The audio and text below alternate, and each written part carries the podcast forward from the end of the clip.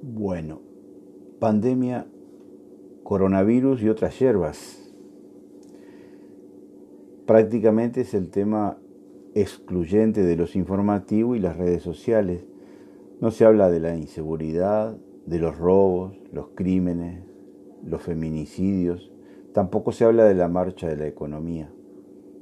Y no es para menos. El país, nuestro Uruguay, está semi paralizado por una semi cuarentena que comenzó el 13 y 14 de marzo. Una buena parte de los pronósticos desde el gobierno nacional ya están anunciando que en mayo estaremos en el momento más difícil de esta pandemia de coronavirus. ¿Qué puedo agregar yo a todo lo que se ha dicho sobre este tema? De lo que más se ha hablado y escrito, creo, ha sido de los cuidados que debemos tener para no contagiarnos y sobre todo para no contagiar a los demás. También se está hablando bastante por estas horas sobre cuarentena total sí o cuarentena total no.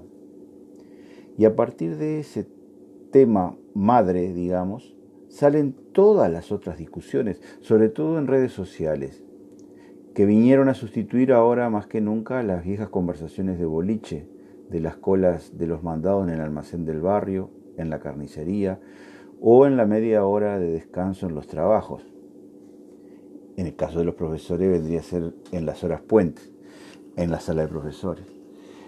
El seguro de paro al que van un número cada vez más grande de uruguayos, los 400.000 que trabajan en la informalidad y no tienen cubierto el seguro de paro. El MIDES ha vuelto a jugar un papel determinante en el auxilio a esas situaciones desesperantes. Las intendencias y las organizaciones de la sociedad civil, con las ollas populares, se están levantando como hongos por los barrios. Desde el gobierno nacional se han anunciado algunas medidas económicas, créditos a la pequeña y mediana empresa, subsidios a los pequeños y medianos empresarios mayores de 65 años para que no abran sus empresas, para que haya menos gente en la calle mayor de 65 años, que representan unos 30.000 empresarios y unos 17.000 empleados. Cuando salgamos de esta crisis sanitaria provocada por la pandemia del coronavirus, seremos un país distinto, en un mundo diferente. Es cierto que no a todos afectará de la misma manera.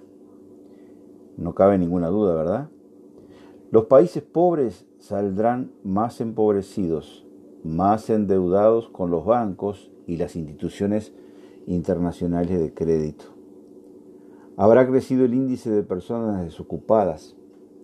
El ejército industrial de reserva, los desocupados, presionarán involuntariamente sobre los trabajadores ocupados. Presionarán de muy diversas maneras en primer lugar, en el salario y en las condiciones de trabajo. Si un trabajador reclamara mejor salario, sabrá que hay 10, 20 o 100 esperando para ocupar su puesto por un salario inferior. Esto es así. Siempre fue así. Lo tienen súper clarito tanto los patrones, los empresarios y los trabajadores de ayer y de hoy. Mientras tanto, suben las tarifas de luz, agua, teléfono, sube el dólar y sube el IVA. El valor real de los salarios y jubilaciones, es decir, las cuentas y los productos que se puedan pagar o no, recién se conocerá con el correr de los meses.